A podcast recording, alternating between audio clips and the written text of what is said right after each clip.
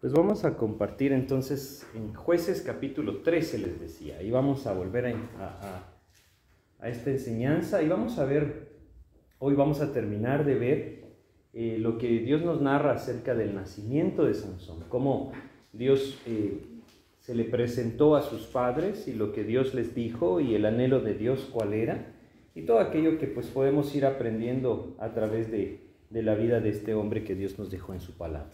Vamos a hacer una oración, ¿sí? Vamos a orar para pedirle a Dios que nos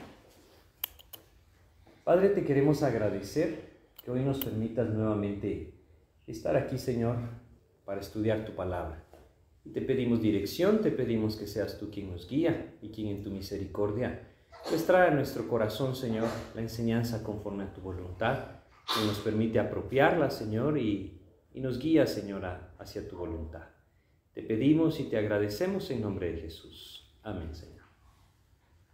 Pues entonces eh, estábamos en jueces 13 y habíamos visto cómo Dios en este tiempo levanta o llama la vida de Sansón. Hablábamos de que este tiempo del libro de los jueces es un tiempo de decaimiento espiritual. Y, simplemente para recordar la condición en la que este pueblo estaba viviendo, Vamos a leer jueces 21, versículo 25. Jueces 21, 25 simplemente dice, en estos días no había rey en Israel, cada uno hacía lo que bien le parecía. Pues al igual que en nuestros días, cada uno hace lo que bien le parece. Si bien hoy nosotros tenemos leyes o tenemos ciertas autoridades, pues lastimosamente esta es una realidad. Cada uno hace lo que bien le parece. Y cada uno apropia lo que quiere apropiar, cada uno interpreta las cosas como las quiere interpretar. Es la manera en la que hoy el mundo está viviendo. Es por eso que vemos tantas cosas tan extrañas para nosotros, pero que otros las ven como normales. Es porque precisamente vivimos un tiempo así de mucha oscuridad, mucha oscuridad en mucho sentido. Y es, es muy similar al tiempo en el que Dios levantó la vida de Sansón. Era un tiempo de obscuridad. Eh, si nosotros vamos un poquito más adelante de, jueces, eh, después de Ruth viene Primera de Samuel. Y en Primera de Samuel, Dios nos habla acerca de la condición en la que vivían. En el capítulo 3 de Primera de Samuel. Samuel fue el último juez, entonces está al final de este periodo de los jueces, pero el capítulo 3, versículo 1, nos habla de la condición en la que este pueblo vivía. Y dice, el joven Samuel ministraba a Jehová en presencia de Elí, y la palabra de Jehová escaseaba en aquellos días. No había visión con frecuencia. Eso era lo que sucedía y esa era la razón de la oscuridad en la que estas personas vivían. La palabra de Dios escaseaba, no había visión con frecuencia. Eso es diferente aparentemente en nuestros días. ¿Por qué les digo aparentemente? Porque hoy pareciera ser que hay abundancia de la palabra de Dios en muchos lugares y en muchos medios, pero realmente se han quitado los ojos de la Biblia.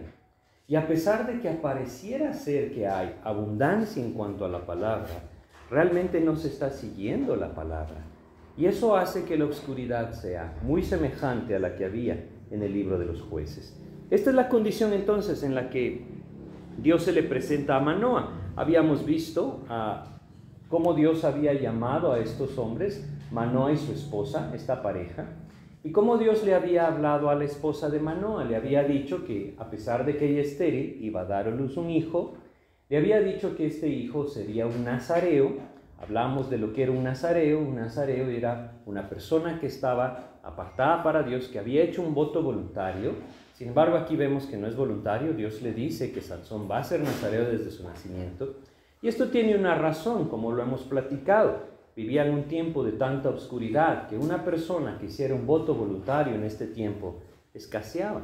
Y Dios buscó liberar a su pueblo a través de este hombre.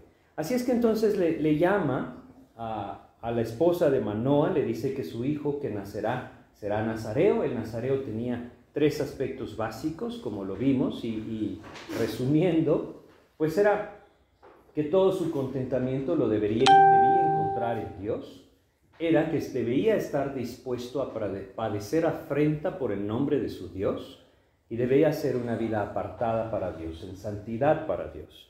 Esos eran los aspectos que Dios menciona del Nazareato.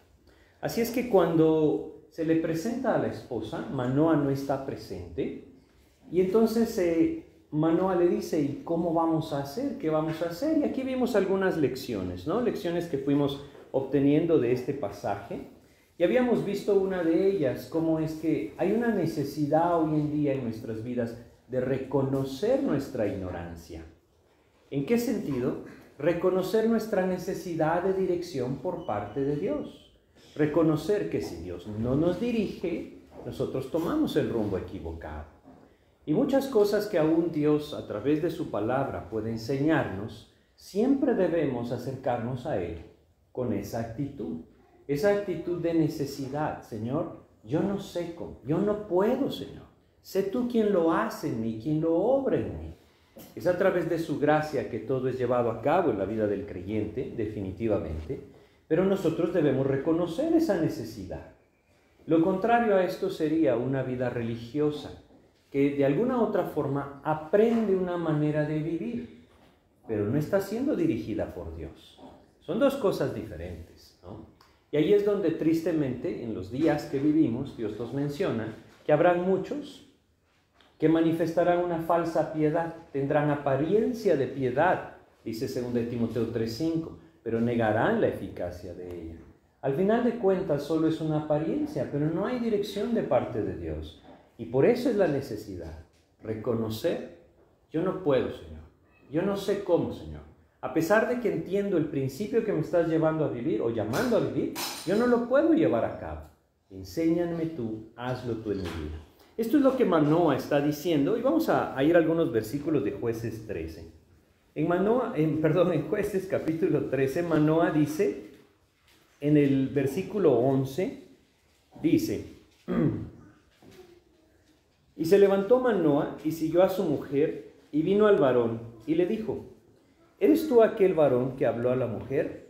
Y él dijo, yo soy aquí hay algo que, aquí nos quedamos, ¿no? Más o menos en este pasaje nos quedamos. Habíamos visto cómo Manoa pide a Dios que por favor le muestre. Eso está un poco antes. En el versículo 8 dice, entonces oró Manoa a Jehová y dijo, ah, Señor mío, yo te ruego que aquel varón de Dios que enviaste vuelva ahora a venir a, nosotros y nos enseñe lo que hayamos de hacer con el niño que ha de nacer. Pues aquí está, ¿no? Él clama a Dios, ora a Dios y le dice, necesito que me digas qué tengo que hacer, necesito que me digas cómo hacerlo. Y aquí encontramos otra cosa que es maravillosa. El versículo 9 empieza diciendo, y Dios oyó la voz de Manoah. Qué hermoso es entender que cuando el creyente clama genuinamente, Dios oye su voz. ¿Manoah se lo merecía? No, ninguno de nosotros lo merece tampoco. Pero Dios conocía el corazón de este hombre, Dios veía su vida, él vio la necesidad que había en su corazón, Manoa clama, y entonces dice el versículo 9, Dios oyó la voz de Manoa. Nunca debemos perder esto de vista. Dios escucha la voz del creyente, Dios está atento a la oración del creyente. Y no solamente oye, sino que si seguimos leyendo desde el 9, y Dios oyó la voz de Manoa, y el ángel de Dios volvió otra vez a la mujer, estando ella en el campo, mas su marido Manoa no estaba con ella. Y la mujer corrió prontamente a avisarle a su marido diciéndole, mira que se me ha aparecido aquel varón que vino a mí el otro día. Y se levantó Manoa y siguió a su mujer y vino al varón y le dijo, ¿eres tú aquel varón que habló a la mujer? Y él dijo, yo soy. Bueno, no solamente oyó su voz, sino que respondió su oración. Dios viene al encuentro de Manoa y de su esposa. Eso es lo mismo que Dios quiere hacer con nosotros. Cuando el creyente entiende su necesidad y clama al Señor por dirección, Dios oye la voz. Y no solamente oye la voz, sino que maravillosamente viene al encuentro de aquel que está clamando. Y cuando viene al encuentro de aquel que está clamando, le va a dirigir. Es hermoso lo que nosotros tenemos acá porque es lo mismo que Dios quiere hacer en nuestras vidas. Sin embargo, hay algo que también podemos aprender.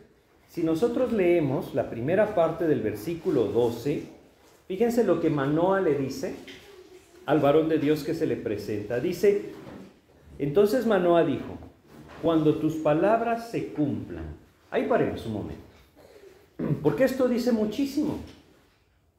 Cuando Manoa se encuentra, ya vamos a ver más adelante que es el ángel de Jehová, con el ángel de Jehová, no le dice, mira, ¿y cómo puedo asegurarme de que lo que tú dices es cierto? No dice eso, ¿sí? Sino que le dice, cuando tus palabras se cumplan, y entonces lanza la pregunta. Es hermoso esto porque nosotros entendemos acá que el corazón de Manoa ya había creído en la palabra de Dios apenas ha visto algo. Prácticamente no ha visto nada, porque vivían en un tiempo de oscuridad. Pero cuando Dios se manifiesta, Manoa le cree. Qué hermosa figura esta. Y es lo mismo que Dios está buscando en nuestras vidas. ¿Cuántas veces Dios no manifiesta algo claramente a través de su palabra en nuestras vidas? O incluso a través de ciertas circunstancias en nuestras vidas. No debemos ser tardos para creer en la palabra de Dios. Todo lo contrario. ¿Cómo tomamos nosotros la palabra de Dios? ¿Es esta la verdad para nosotros? Para Manuel lo fue. Y a pesar de que no había mucho que él había visto, él creyó la palabra de Dios. Hay una necesidad también en nuestras vidas de esto. Y vamos a ir a Hebreos capítulo 11 de Hebreos. Hebreos capítulo 11. Fíjense lo que dice el versículo 6. Hebreos 11, 6 nos enseña acerca de una vida de fe Y dice acá en Hebreos 11, versículo 6 dice, pero sin fe es imposible agradar a Dios, porque es necesario que el que se acerca a Dios crea que le hay y que es galardonador de los que le buscan. ¿Qué tan cierta es la palabra de Dios para nuestras vidas? ¿Dónde está puesta nuestra fe? Manoa escuchó y creyó. No había visto pruebas, no pidió pruebas. Es triste cuando nosotros pedimos pruebas. Él simplemente escuchó y dio por sentado que la palabra de Dios se cumpliría. Eso es lo que Dios nos llama a nosotros también. Y el Espíritu de Dios lo puede hacer una realidad en nosotros. Que nosotros apropiemos la palabra de Dios como la verdad de Dios y que confiemos que su palabra se cumplirá. Para Manoa, esto fue algo muy sencillo. Simplemente entendió que la palabra de Dios se cumpliría. Creyó en esto. Y si regresamos a jueces 13 y leemos ahora el completo, el versículo 12, dice lo siguiente. Entonces Manoa dijo, cuando tus palabras se cumplan, ¿cómo debe ser la manera de vivir del niño y qué debemos hacer con él? Ahora, aquí encontramos otra lección. La pregunta de Manoa, podríamos pensar, no tiene mucho sentido. ¿Por qué? porque Dios ya le había dicho a la esposa de Manoa toda la información. Dios ya le, ya le había dicho cómo debían ser todas las cosas. Pero él quiere volver a saberlo, ¿no? Por eso es que le pregunta esto y le dice nuevamente, ¿cómo debe ser la manera de vivir del niño y qué debemos hacer con él? Bueno, Dios se lo ha dicho a su esposa, él lo vuelve a preguntar, pero yo quisiera que, prestáramos atención un poquito a lo que Manoa quiere. Qué importante es lo que Manoa está haciendo. Porque no solamente está buscando dirección para su propia vida, está diciéndole, Señor, ¿cómo debe ser la vida de mi hijo? Y qué importante que es esto, qué importante es que como padres nosotros preguntemos esto a Dios constantemente sobre nuestros hijos.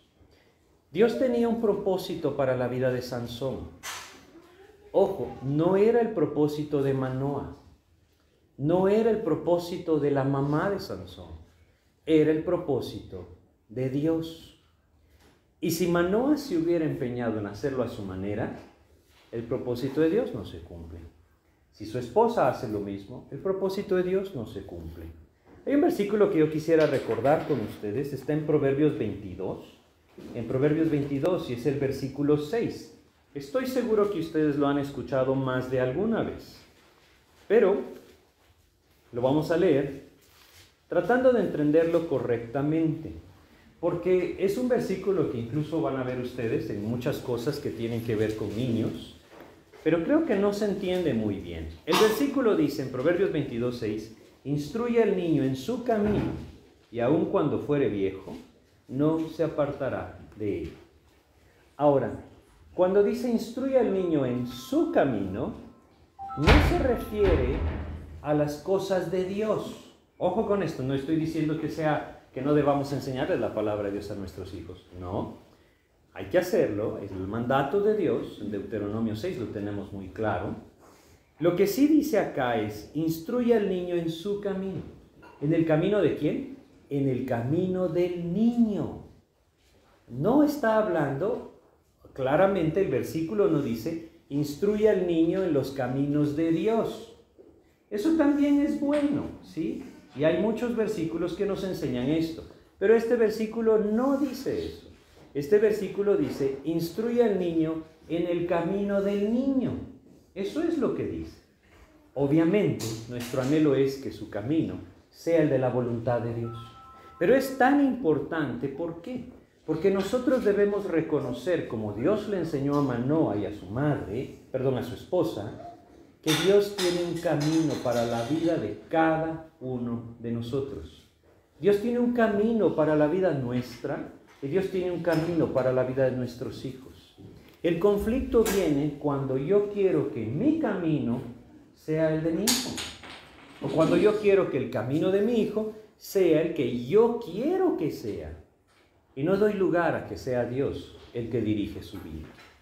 Lo que este pasaje nos enseña es bien sencillo, Proverbios 22.6. Instruye al niño en el camino que Dios ha preparado para él y aun cuando fuere viejo permanecerá en ese camino. Esa es la idea. No es mi camino, no es el camino de Dios, no es simplemente que memorice la palabra, es enseñarle a andar en la senda que Dios ha trazado para su vida. Y esto incluye muchas cosas, como por ejemplo, saber que Dios nos ha dado a cada uno de nosotros aptitudes y habilidades distintas. Nos ha hecho diferentes. A cada uno de sus hijos ha dado ciertos dones. Y no podemos pretender que nuestros hijos vivan la vida que nosotros queremos que vivan. Más bien debemos buscar que vivan la vida que Dios quiera que vivan. Eso es diferente. Y es algo que nosotros, creo yo, podemos reconocer en este pasaje de jueces, en esto que vamos a estudiar y en lo que ya estamos viendo.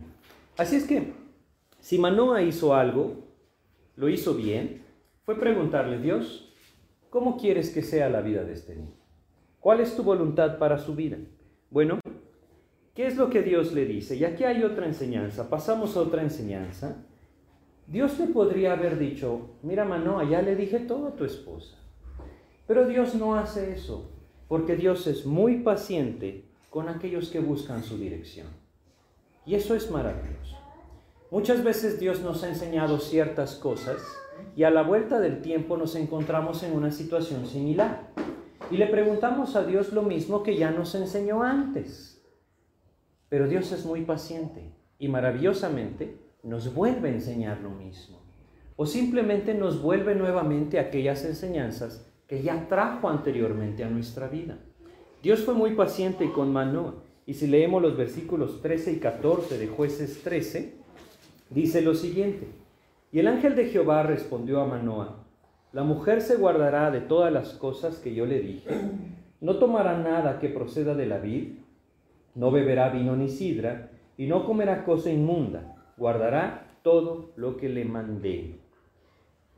El ángel de Jehová no le dijo nada más que lo que ya le había dicho. ¿Sí? Así muchas veces Dios no tiene que traer nuevas cosas a nuestras vidas o enseñarnos nuevas lecciones.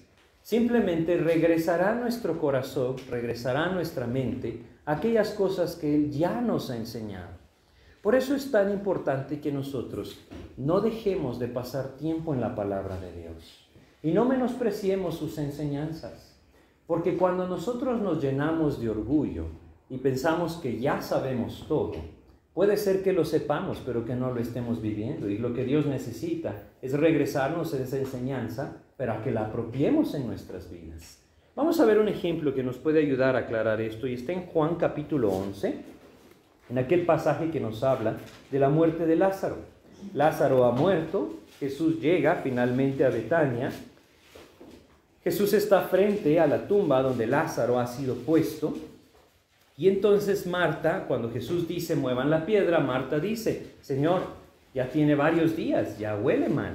Y el Señor Jesús le dice en el versículo 40, Jesús le dijo, no te he dicho que si crees verás la gloria de Dios. Pero fíjense cómo empieza. ¿No te lo he dicho, Marta? Muchas veces Dios nos diría a nosotros lo mismo, que ya no te he enseñado esto anteriormente. Pero lo maravilloso es lo que estamos viendo con Manoa. En su paciencia nos vuelve a enseñar. Una de las cosas que nosotros debemos comprender como hijos de Dios, como creyentes, es que Él quiere dirigir nuestras vidas. Él no es ajeno a nuestras vidas. Él quiere dirigir nuestras vidas y cada área de nuestra vida es importante delante de Dios porque Él es nuestro Padre y en su amor quiere dirigir nuestras vidas. Pero nosotros debemos aprender a estar atentos a su voz, atentos a su instrucción. No debemos dar lugar a que este mundo nos desvíe con ideas o pensamientos que son contrarios a lo que el Señor ya nos enseñó. Es tan importante que nosotros nunca confiemos en nuestra propia prudencia, que pongamos nuestros ojos en las enseñanzas del Señor él nos ha enseñado muchas cosas, estoy seguro, a cada uno de nosotros y constantemente quiere traerlas de regreso a nuestras vidas. Así es que cuando estos hombres, Manoa y su esposa, claman a Dios, Dios simplemente les recuerda lo que ya les enseñado. Quizá nosotros estamos viviendo hoy una situación en la que necesitamos algún tipo de dirección de Dios. No es difícil si reconocemos nuestra necesidad humillamos nuestro corazón y clamamos a Él, Dios se manifestará. Pero nos sorprenderemos muchas veces porque no traerá nuevas cosas, nuevas revelaciones. Nos volverá su palabra. Nos llevará muchas veces a enseñanzas que ya ha traído a nuestras vidas o a recordar circunstancias en nuestras vidas en las cuales Él reinó, Él gobernó y anhelar ese tiempo vivido. Ese es el camino de Cristo y su Espíritu constantemente lo trae a mi vida. Cuando nosotros vemos nuestra vida hacia atrás como creyentes, podemos encontrar diferentes cosas, pero quizá en nuestras vidas veremos hacia atrás algún momento en donde la paz gobernó mi corazón. Quizá veremos hacia atrás algún momento en donde el Espíritu de Dios tenía control de mi vida y solo había un sentido en mi vida, servirle a Cristo. Así eso me quiere regresar el Señor. Me quiere regresar a aquellas enseñanzas que moldearon mi carácter conforme al carácter de Cristo. Me quiere llevar a una fe sencilla. La vida cristiana es sencilla. Debe serlo. Es una fe sencilla, una confianza plena en el Señor. Yo muero, Cristo vive. De eso se trata la vida cristiana.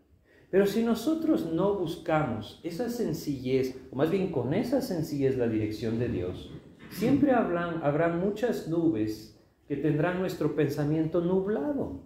No podremos recordar las enseñanzas o no podremos ver hacia esos momentos que Dios gobernó a los cuales nos quiere regresar. Así es que la lección es esta.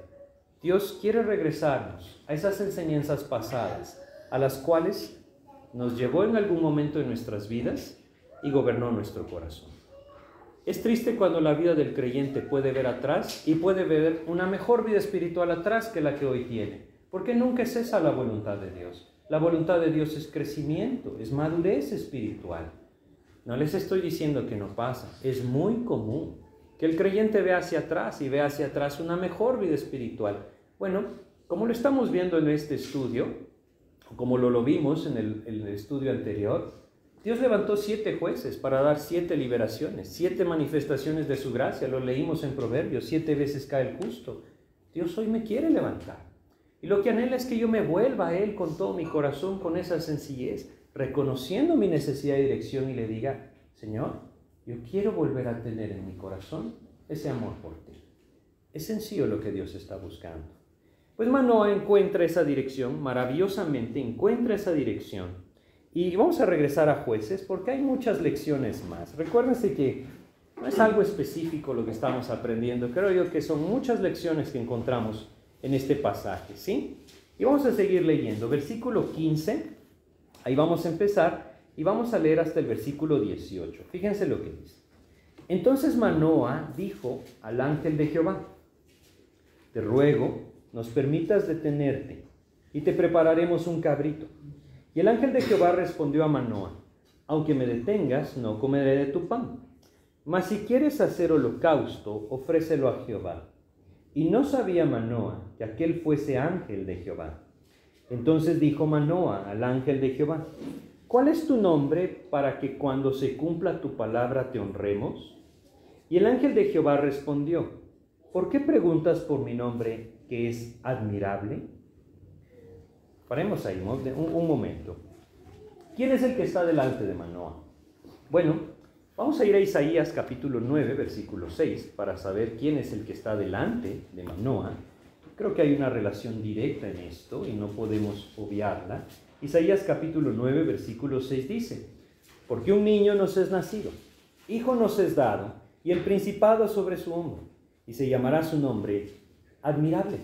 Ahí está. Y menciona también consejero, Dios fuerte, Padre eterno, príncipe de paz. Isaías 9:6 estamos seguros y estamos muy claros, nos habla de Jesucristo, el Mesías, nuestro Salvador. Y tiene el mismo nombre que jueces 13:18 nos menciona. Admirable. Definitivamente que el que está delante de Manoa no es otro, sino el mismo Señor Jesucristo, antes de ser encarnado. En varias ocasiones en el Antiguo Testamento Jesucristo se presenta de esta manera antes de ser encarnado. Y nosotros debemos entender que esto era la voluntad de Dios. Es así como Dios se dio a conocer. ¿Cómo podría el hombre conocer un espíritu? Dios es espíritu, nos dice en Juan capítulo 4. Bueno, Él tomó forma de siervo, tomó forma de hombre y se manifestó a los hombres de esta manera. Algo maravilloso, algo que sigue haciendo y está en búsqueda de nosotros. El que está delante de ellos no es otro, sino nuestro Señor Jesucristo, antes de haber sido encarnado. Bueno, Ahora, vamos a seguir leyendo desde el versículo 19, en donde dice, y Manoa tomó un cabrito y una ofrenda y los ofreció sobre una peña a Jehová. Y el ángel hizo milagro ante los ojos de Manoa y de su mujer. Porque aconteció que cuando la llama subía del altar hacia el cielo, el ángel de Jehová subió en la llama del altar ante los ojos de Manoa y de su mujer, los cuales se postraron en tierra.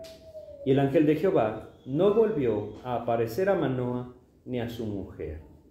Entonces conoció Manoa que era el ángel de Jehová. Y dijo Manoa a su mujer, ciertamente moriremos porque a Dios hemos visto. Y su mujer le respondió, si Jehová nos quisiera matar, no aceptaría de nuestras manos el holocausto y la ofrenda, ni nos hubiera mostrado todas estas cosas, ni ahora nos habría anunciado esto. Vamos a detenernos ahí un momento. Si algo debemos aprender es a confiar en la gracia de Dios, es a confiar en su carácter, es a confiar en lo que Él manifiesta en su palabra. Hay veces en nuestras vidas, circunstancias en nuestras vidas, en que dudamos del carácter de Dios. Y muchas veces, como el pueblo de Israel caminando en el desierto, pensamos que Dios me va a destruir. O pensamos que de alguna otra forma Dios está permitiendo circunstancias que me van a llevar a una, a una situación muy mala, es decir, que está tratando de destruir mi vida. Esto nunca es cierto, nunca. Él me ama y dio la vida de su hijo por mí. ¿Cómo va a destruirme? Esto no tiene sentido. Como no tenía sentido para Manoa pensar que iba a morir porque había visto a Dios mismo, si Dios le había manifestado y como su esposa bien lo dice, le ha mostrado el camino que debe seguir. Así es que debemos confiar en su gracia recibirla y confiar en Él. Muchas veces, aunque no lo entendamos, debemos reconocer, Dios sabe lo que está haciendo. Dios lo sabe. Vamos a ir a un pasaje que está en Isaías, en el capítulo 44 de Isaías, ¿sí? Dice Isaías capítulo 44, vamos a leer el versículo 8. Es un pasaje que me parece muy alentador. Bueno, todo el capítulo o todos los primeros ocho versículos hablan de lo mismo, pero el versículo 8 concluye y dice, Isaías 44, 8, dice, no temáis, ni os amedrentéis. ¿No te lo hice oír desde la antigüedad y te lo dije? Luego vosotros sois mis testigos. No hay Dios sino yo. No hay fuerte, no conozco ninguno. Él conoce todas las cosas. Él sabe todas las cosas los versículos 6 y 7 nos anuncian esto. Él conoce todo, Él sabe todo. Y como dice acá, no hay fuerte como Él, no hay Dios, sino solo Él. Nos llama entonces a confiar en Él, confiar en su gracia, confiar en su soberanía, confiar en su poder. No en lo que nosotros podemos lograr, en lo que Él puede lograr. Manoa y su esposa están por empezar un caminar en su vida muy distinto al que este hasta este momento han tenido. Van a tener en su hogar aquel que fue el escogido de Dios, Sansón. Sus vidas van a cambiar muchísimo. Y esta enseñanza es algo que no pueden perder de vista, como nosotros. No la podemos perder de vista. Él es Dios, Él es el fuerte, Él es el poderoso, Él es el soberano yo debo aprender a confiar en su gracia. No en lo que yo hago, no en lo que yo puedo lograr, en su gracia. Es ahí donde se encuentra el verdadero descanso de la vida del creyente. La paz en el corazón del creyente gobierna cuando la confianza en Cristo crece, cuando yo puedo descansar por completo en lo que el Señor va a hacer. Ahora, esto no quiere decir que Dios no me llame a atender su palabra. Lo hemos estado estudiando en estos capítulos, este capítulo de jueces. No quiere decir que no importa lo que yo haga, no, ya lo vimos claramente en este capítulo de jueces. Dios me está llamando a ser estar atento a su palabra, humillar mi corazón, buscar su dirección y me llama a confiar en su gracia, en lo que Él va a hacer, no en quién soy yo o lo que yo puedo alcanzar. Así es que esta es otra lección. Debemos aprender a confiar en la gracia de Dios y apropiarla en nuestras vidas. ¿sí? No debemos nunca perder, como les decía, de vista el carácter de Dios. ¿Por qué? Porque Él siempre cumple sus promesas. Vamos a leer Primera de Corintios, perdón, Segunda de Corintios. Segunda de Corintios capítulo 1, el versículo 20. Muchos de estos versículos es bueno que los conozcamos, ¿no? Pueden alentar nuestro corazón. Dice Segunda de Corintios 1:20, porque todas las promesas de Dios son en Él sí y en el amén, por medio de nosotros, para la gloria de Dios. ¿Se cumplen las promesas de Dios? Por supuesto que se cumplen las promesas de Dios. Las promesas de Dios son seguras. Las promesas de Dios son seguras para sus hijos. Es algo que nosotros no debemos, no podemos perder de vista. Sin embargo, tampoco podemos obviar la manera en la que Dios nos dice que sus promesas se apropian. Si nosotros vamos a Hebreos, capítulo 6 de Hebreos, ¿sí? Hebreos capítulo 6, y leemos en el versículo 12, dice lo siguiente, Hebreos capítulo 6, versículo 12, dice,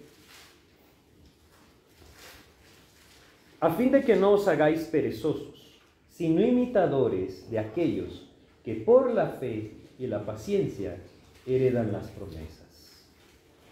Las promesas de Dios son verdaderas. Pero también es verdadero esto. Las promesas de Dios se apropian, se heredan a través de la fe. Y la paciencia está incluida en esto. Porque muchas veces yo quiero que la promesa de Dios se cumpla hoy. Que Dios conteste hoy. Que Dios resuelva hoy y me muestre su promesa como lo dice su palabra. Dios me llama a ser paciente. Es lo que Él está buscando a través de la prueba en mi vida. Darme paciencia. Pero no puedo olvidar que a través de la fe yo debo apropiar, puedo apropiar las promesas de Dios. Esto quiere decir claramente, y Hebreos nos ejemplifica muy bien esto con el pueblo de Israel. Perdón.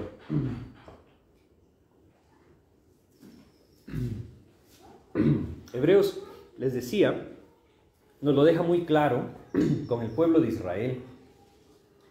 La incredulidad no puede apropiar las promesas de Dios.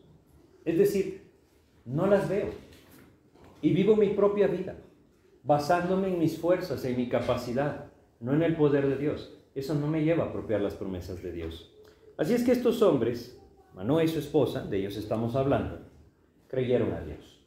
Y eso fue algo maravilloso. Fue algo sencillo, pero fue maravilloso. Simplemente por fe apropiaron la palabra de Dios como la verdad.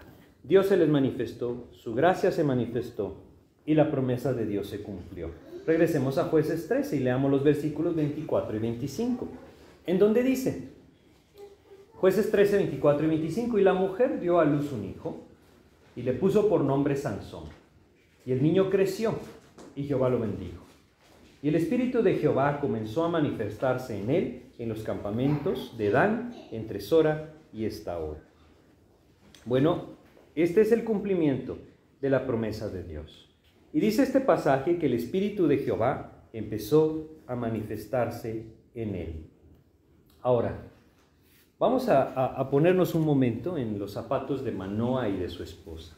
Sin duda, no hay nada que uno desee más que esto. Ver que el Espíritu de Dios se manifiesta en la vida de uno de nuestros hijos. Eso es lo que uno anhela, ¿no? Es decir, no, no como Sansón que le dio una fuerza sobrenatural, no, simplemente que Dios tenga control de su vida, que Dios conquiste su corazón.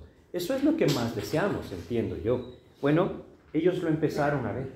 Por eso dice el 24, y el Espíritu de Jehová comenzó a manifestarse en él. Empezó a ver algo que les mostraba claramente que la promesa de Dios estaba ahí. El Espíritu de Dios empezó a manejar la vida de Sansón. Cuando ustedes piensan en Sansón, ¿Qué imagen se viene a su mente? Quizá la de un hombre grande, fuerte, fornido, y más si le agregamos el pelo largo y parece una figura de, de superhéroes, ¿no? Yo creo que Sansón no era así. Y no solamente porque quiero creerlo, sino porque Dios nos enseña principios contrarios. Dios lo hizo, por ejemplo, con Gedeón. Vamos a, aquí en jueces, vamos a regresar un poquito en el libro de jueces. ¿sí? Fíjense lo que dice en el capítulo 6 del libro de jueces. Encontramos a Gedeón. Vamos a leer acá en los versículos 13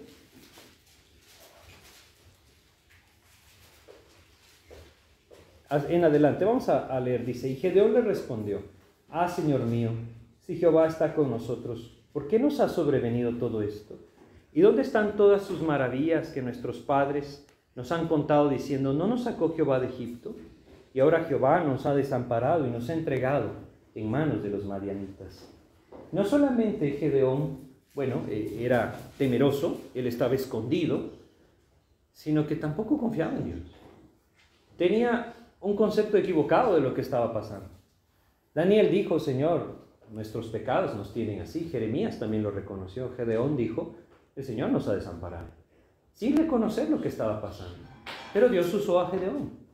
No solamente él era, podríamos decirlo así, débil de carácter, sino que también era un hombre, como Dios nos menciona en este pasaje, que no era ni esforzado ni valiente.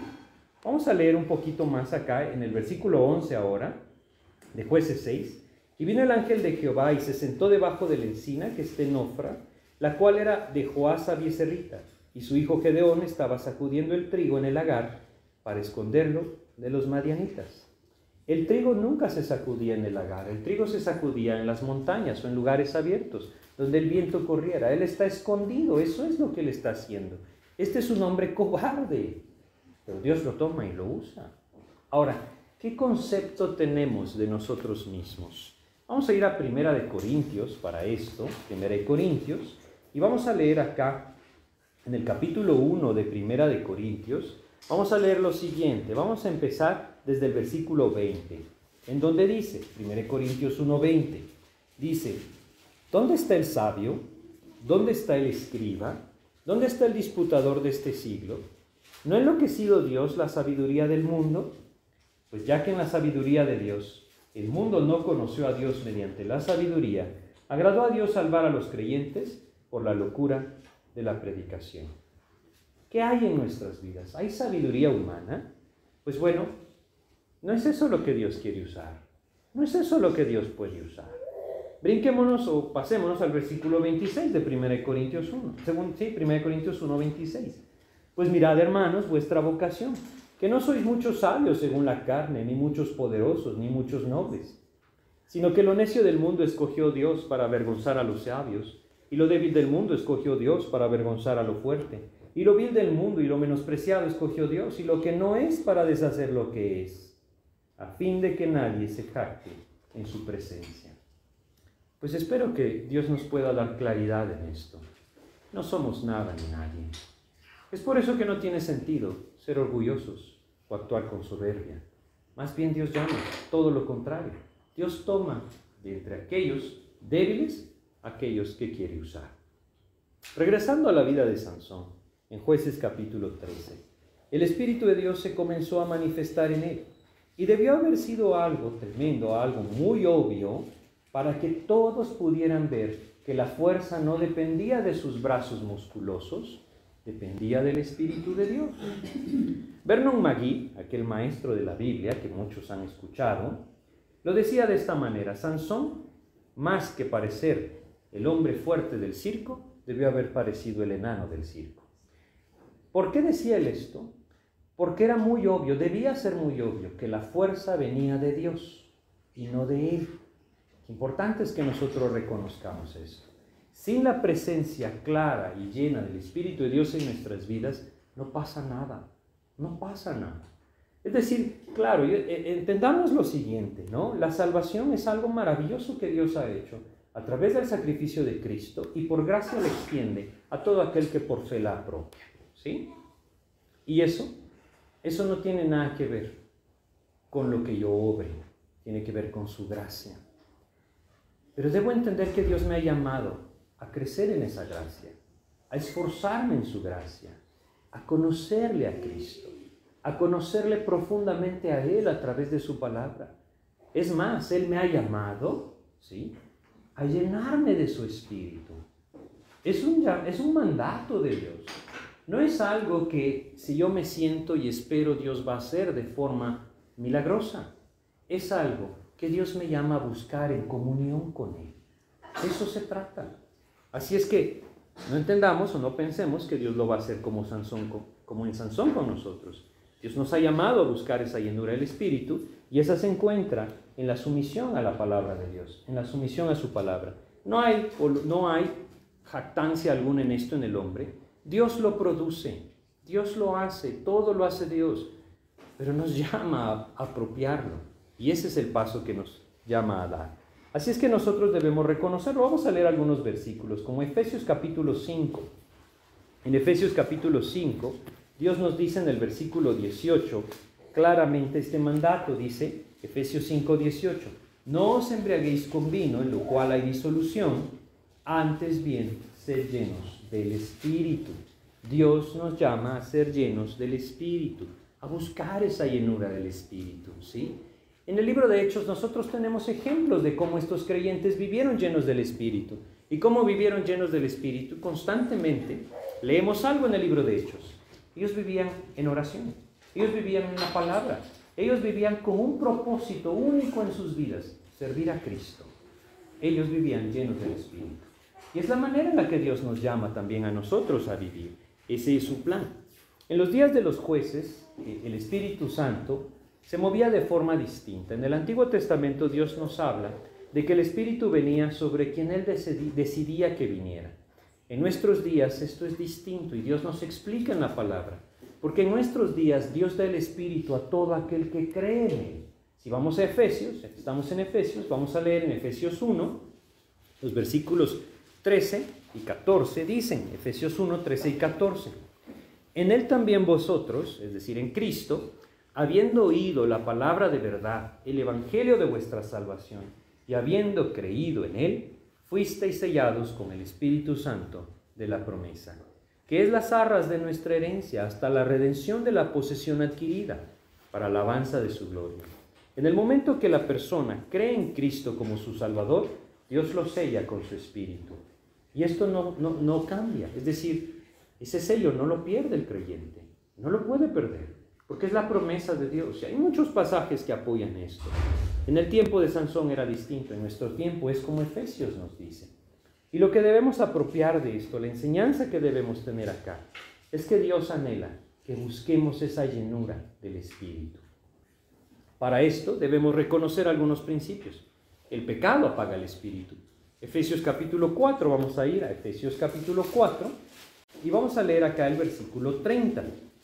Dice, habla de contristar, perdón, dice Efesios 4:30, y no contristéis al Espíritu Santo de Dios. ¿Cómo lo contristamos? El pecado contrista el Espíritu. Si yo anhelo vivir lleno del Espíritu, debo entender este principio. El pecado contrista el Espíritu. Si yo doy libertad al pecado en mi vida, el Espíritu se contrista y la llenura del Espíritu no puede venir. Es bien importante que nosotros lo entendamos, ¿no? Si vamos a Primera de Tesalonicenses y leemos en Primera de Tesalonicenses capítulo 5, versículo 19, nos dice lo siguiente, 1 Tesalonicenses 5:19, dice, no apaguéis al Espíritu. Esto quiere decir que el Espíritu también se puede apagar. ¿Cómo se apaga el Espíritu de Dios? Bueno, el pecado lo contrista, pero cuando el creyente no atiende a la palabra de Dios, es decir, el no someterme a la palabra de Dios, sino someterme a mi carne, apaga el Espíritu. La manera de no apagar el espíritu es someterme a la palabra de Dios. Ese es el camino. Y esto requiere que yo busque comunión con Cristo a través de su palabra. Ningún creyente puede vivir lleno del espíritu si su Biblia está ahí en una repisa empolvada. No se puede, ¿sí? Ahora, claro, hemos entendido y lo hemos visto muchas otras veces, no solamente se trata de leer como un ritual, se trata de darle cabida a la palabra de Dios en nuestras vidas, como en Juan capítulo 8 lo enseña el Señor Jesucristo. Pero debemos comprender, la llenura del Espíritu, Dios nos llama a buscarla. Él la da. Y no hay mérito alguno en esto en el creyente, de obtenerla, porque es Él el que la da por gracia. Pero me llama a buscarla. Si yo no lo entiendo, no la buscaré. Y si no la busco, yo me dirigiré. Y voy a pensar que Dios me dirige, pero yo me estoy dirigiendo. Así es que regresemos a jueces capítulo 13. ¿sí? Decía el último versículo que leímos que el Espíritu de Dios empezó a manifestarse. Dice, el Espíritu de Jehová comenzó a manifestarse en él, en los campamentos de Dan, entre Sora y Estau. Bueno, vamos a iniciar el capítulo 14. Ahora, en este capítulo vamos a ver que existe un gran peligro. Existe un gran peligro para aquel que ha sido a llamar, viviendo en el Espíritu, en poner sus ojos en la manera que el mundo vive. Otra vez se los vuelvo a decir, existe un gran peligro para aquel que ha sido llamado a vivir en el Espíritu, en poner sus ojos en la manera que el mundo vive. ¿Por qué?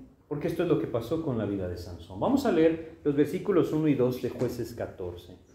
Descendió Sansón a Timnat y vio en Timnat a una mujer de las hijas de los filisteos. Y subió y lo declaró a su padre y a su madre, diciendo, yo he visto en Tibnat una mujer de las hijas de los filisteos. Os ruego que me la toméis por mujer. ¿Qué pasó con Sansón, no? Sansón ha sido llamado por Dios a algo específico, pero en este momento lo ha perdido completamente de vista. Vamos a leer Sansón, eh, Sansón, no, jueces 13, ¿no? Jueces 13, versículo 5 dice, pues he aquí que concebirás y darás a luz un hijo, y navaja no pasará sobre su cabeza, porque el niño será nazareo a Dios desde su nacimiento. Y fíjense lo que dice, y él comenzará a salvar a Israel de mano de los filisteos. El propósito de Dios era que la vida de Sansón fuera la que los libraba de la mano de los filisteos. Ellos eran sus enemigos. Pero Sansón está haciendo todo lo contrario, se está fijando en una filistea. Nuevamente, es triste cuando el creyente empieza a apropiar la manera de vivir del mundo y se empieza a dirigir por las mismas cosas que el mundo se dirige.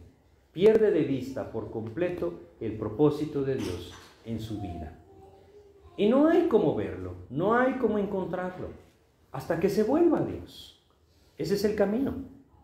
De alguna u otra forma, Dios va a trabajar en la vida de Sansón. Lastimosamente, él perdió de vista esto. Perdió de vista el propósito de Dios para su vida y puso sus ojos en las cosas del mundo. Vamos a leer un versículo que, es muy claro en Primera de Juan. Bueno, son tres versículos. Primera de Juan, en el capítulo 2 de Primera de Juan, ¿sí?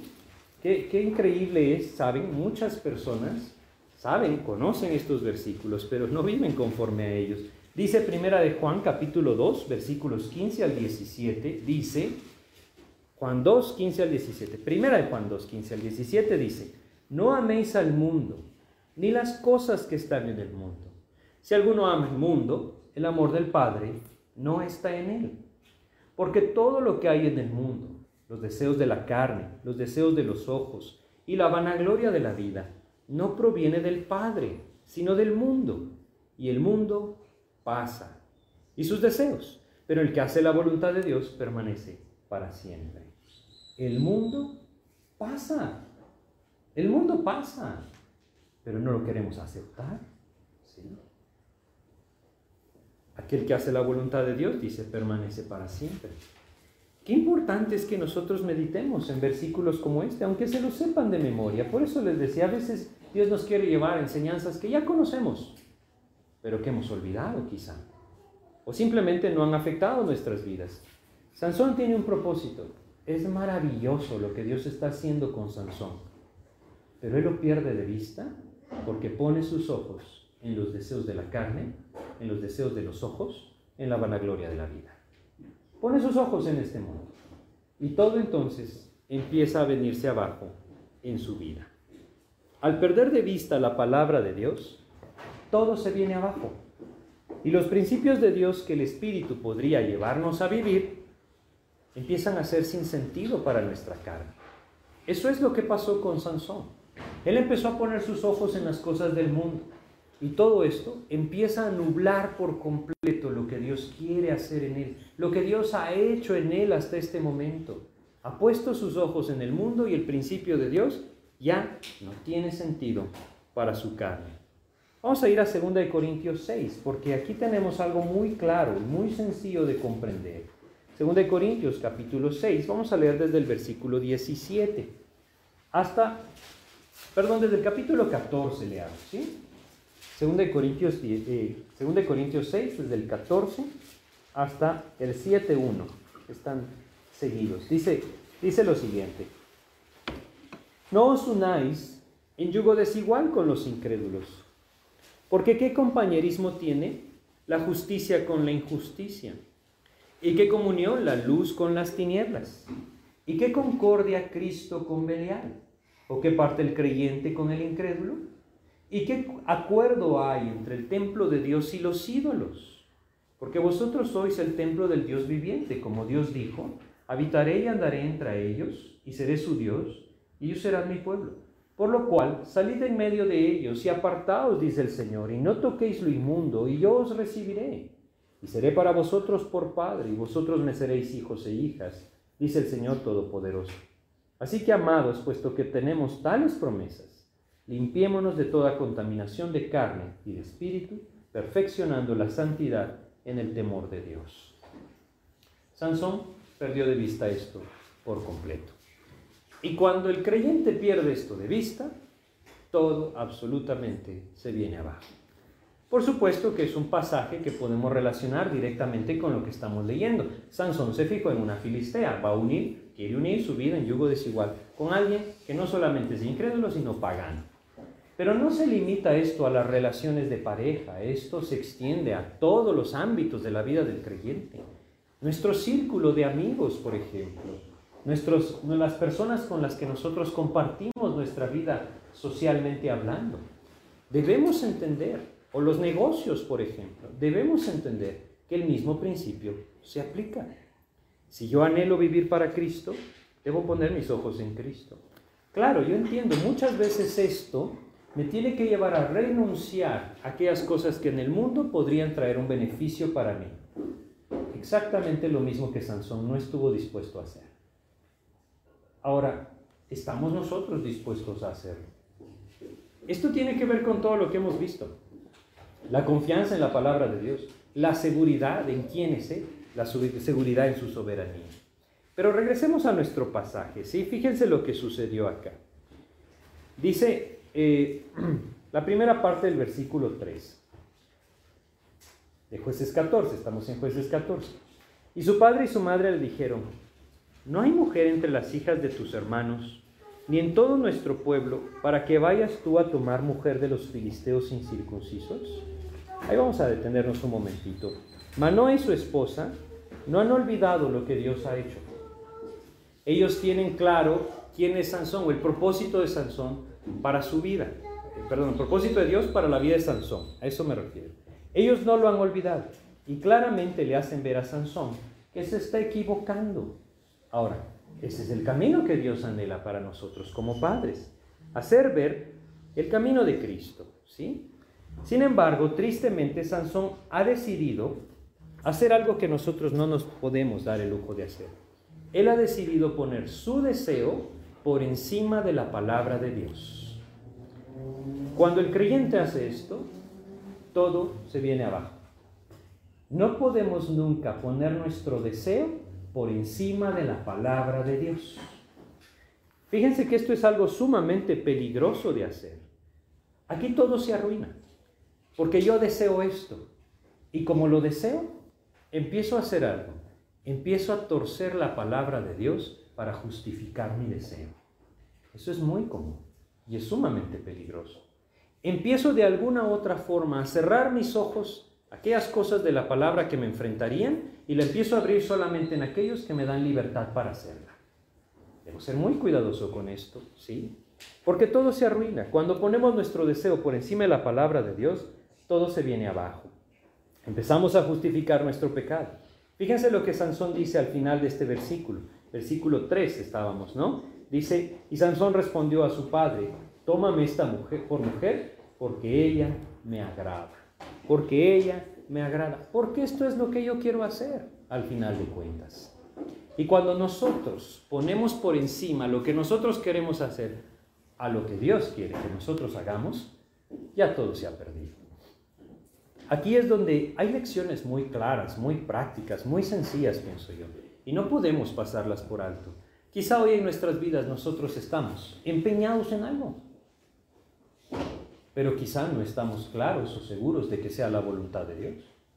¿Qué sentido tiene entonces seguirlo? No tiene sentido poner mi pensamiento, mi deseo, lo que yo quiero, antes de lo que Cristo me ha llamado a vivir. No tiene sentido poner mi deseo antes que la palabra de Dios. Esto me hará torcer todas las cosas. Cuando el creyente hace eso, pretende cambiar la posición entre Dios y él. Ya Dios no es el Señor. El creyente toma esa posición. Ahora el creyente está al mando. Y eso nunca es la voluntad de Dios. Él ya no es el Señor, nosotros pretendemos serlo y nuestro deseo gobierna, no el de Dios. Hay un ejemplo en el Nuevo Testamento, esto le pasó a los Gálatas, y si vamos a Gálatas capítulo 5, el apóstol Pablo les habla de una forma clara y directa, y simplemente les dice en Gálatas capítulo 5, versículo 17, lo siguiente. Dice acá, no, perdón, es Gálatas 5, 7, no 17, Gálatas 5, 7. Ya vamos a leer el 17 también. Gálatas 5, 7 dice, vosotros corríais bien ¿Quién nos estorbó para no obedecer a la verdad? Qué versículo, ¿no? Vosotros corríais bien. Hasta el 13:25 de jueces, Sansón corría bien. Pero luego dice, ¿quién nos estorbó para no obedecer a la verdad? Bueno, hay que meditar en esto en nuestras vidas, ¿no? Porque fíjense, cuando una persona viene a Cristo, empieza bien. Por eso podemos decir con libertad que todo creyente en Cristo empezó bien. Pero ¿qué pasa en su caminar con Cristo? Muchas veces este mundo nos bombardea con aquellas cosas que aparentemente deben ser lo más importante. Empezamos a poner nuestro deseo, nuestros anhelos, nuestras convicciones, que no vienen de la palabra, por encima de la palabra. Eso no tiene sentido. Cuando hacemos esto, nos hemos torcido. Y debemos meditar en esto. Vamos a leer ahora en Gálatas 3, Gálatas 3, versículo 3, 4.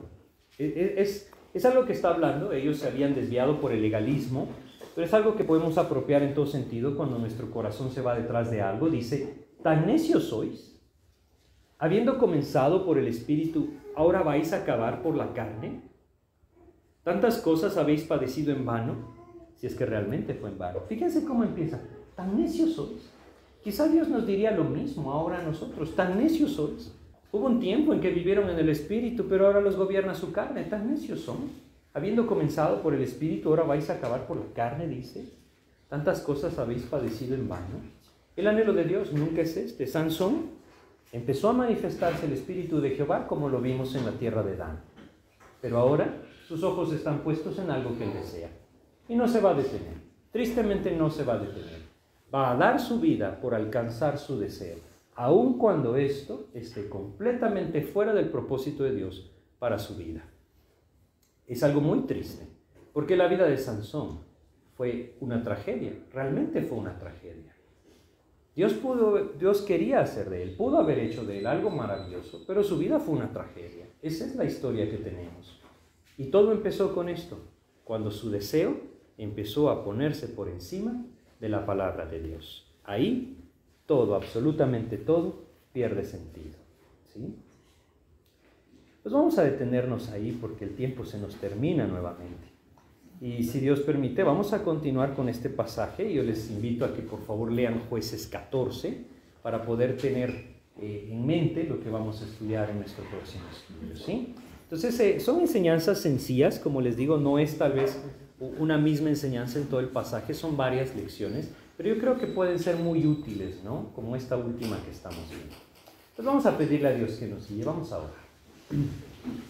Te agradecemos, Padre, porque tú nos recuerdas, mi Dios, cosas maravillosas que tú nos dejaste en tu palabra, como que tus promesas son fieles, tus promesas son verdaderas, mi Dios. Están ahí, Señor, para aquel que las quiera apropiar. Te pedimos pues tu ayuda para que podamos, Señor, buscar esa llenura del Espíritu, Señor, para que tú nos muestres, Señor, si hay en nuestras vidas quizá algún deseo, quizá algún pensamiento que se está poniendo por encima de tu palabra Señor, enséñanos si hay algo en lo que hemos puesto nuestros ojos que nos tiene desubicados, Padre, o simplemente nos ha llevado a perder de vista por completo el propósito por el cual tú nos has hecho tus hijos. Ayúdanos, pues, Señor. Ayúdanos a estar atentos a tu palabra, a venir a ella, Señor. Danos tú, Señor bendito, esa fe necesaria para apropiar tus promesas. Te pedimos tu ayuda para esto, Padre, y te agradecemos en el nombre de Jesús. Amén, Señor. Pues muchas gracias por su atención.